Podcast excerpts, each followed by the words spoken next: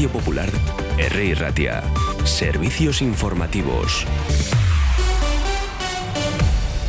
Son las 9 de la mañana, tenemos 7 grados, casi 8 en Bilbao y vamos a repasar las principales noticias de las últimas horas. Arrancamos fijándonos en esas cifras de paro en Euskadi que conocíamos en el día de ayer con las cifras que aportaba el Ministerio de Trabajo y Economía Social.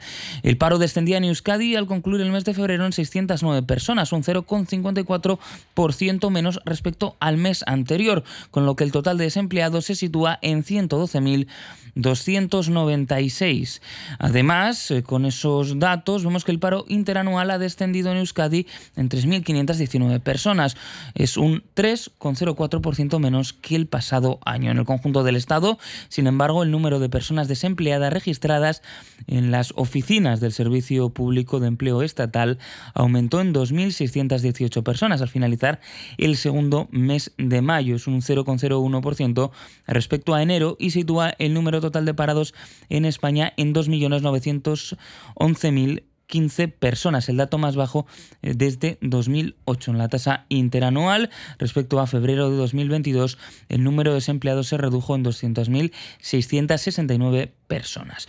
Por otro lado, nos fijamos eh, también en ese anuncio que hacía en la jornada de ayer el gobierno vasco, que presentaba el nuevo decreto sobre la función directiva para los centros públicos. Lo presentaba el consejero de Educación Joaquín Bilderratz junto a la viceconsejera Begoña Pedrosa. Lo hacía en esa rueda de prensa y mm, explicaba el consejero Bildarratz cuáles eran los objetivos. Los cuatro objetivos que perseguimos sería, por una parte, que la dirección se pueda implicar más en una mejora continua de los resultados escolares. Segundo, que podamos desarrollar una carrera profesional apoyada en una buena formación del equipo directivo. Tercero, que esa formación convierta a ese director, a esa directora, en un líder, un referente claro en su comunidad educativa y que la labor de dirección sea una opción interesante, atractiva para nuestros profesionales.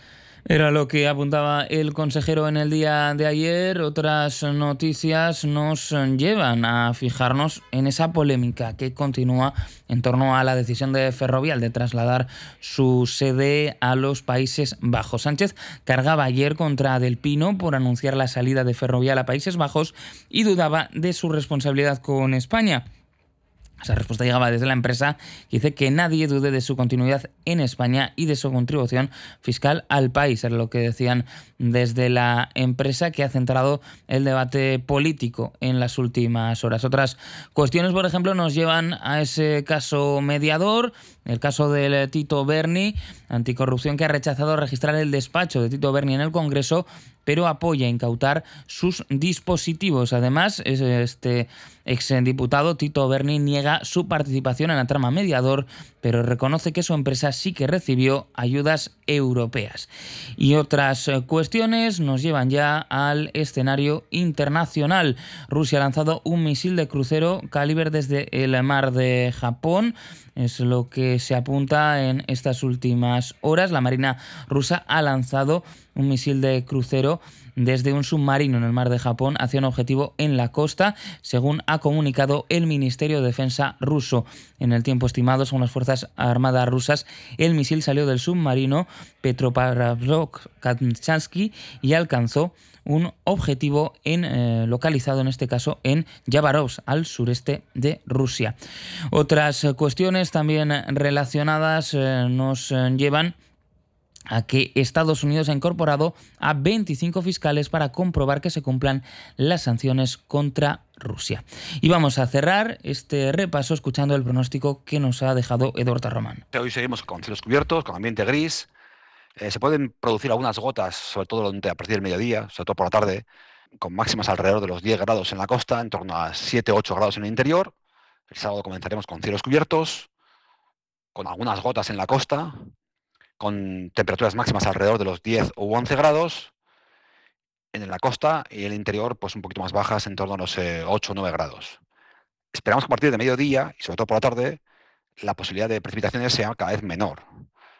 El domingo va a ser un día con nubes, con algunos claros durante el mediodía, pero sin apenas precipitación. Además, eh, notaremos cómo suben las temperaturas y llegaremos a máximas en torno a 14-15 grados en la costa y alrededor de 12 grados en el interior. En cuanto a la semana que viene, seguiremos con un patrón muy parecido, también con nubes, pero con pocas precipitaciones. Quizás eh, alguna llovizna puede aparecer a partir del martes, pero bueno, ya iremos viendo conforme avance la semana cómo se va comportando. BBVA patrocina la información bursátil que les ofrecemos a continuación. Con la app de BBVA tienes toda la información para decidir mejor en temas de inversión y ver a diario cómo evoluciona tu dinero. El IBEX busca máximos en el día de hoy. Las subidas de Wall Street al cierre de ayer y de Asia esta mañana relajan las presiones bajistas en Europa. Los amagos alcistas pueden acercar al IBEX a sus máximos de tres años y apuntalar una semana de avances. De momento el IBEX que abre con subidas del 0,39% hasta los 9.364 puntos con Fluidra, Grifols y eh, IAG con eh, esas subidas iniciales liderándolas a esta hora de la mañana. ¿Y qué hago con la calefacción este invierno? Porque lo de que mi casa se parezca al Polo Norte no lo termino de ver. BBVA presenta su plan ahorro energético, con acompañamiento experto, gestión de subvenciones, financiación y consejos en la app. Calcula tu ahorro en bbva.es. BBVA creando oportunidades. Y vamos a fijarnos eh, por último en la situación de nuestras eh, carreteras en Vizcaya. Ahora mismo la situación no presenta dificultades. De hecho, el tráfico es fluido en toda nuestra red viaria, es lo que nos indican los mapas. Tenemos 8 grados en Bilbao. Enseguida llega la tertulia. Las noticias vuelven a las 10 de la mañana.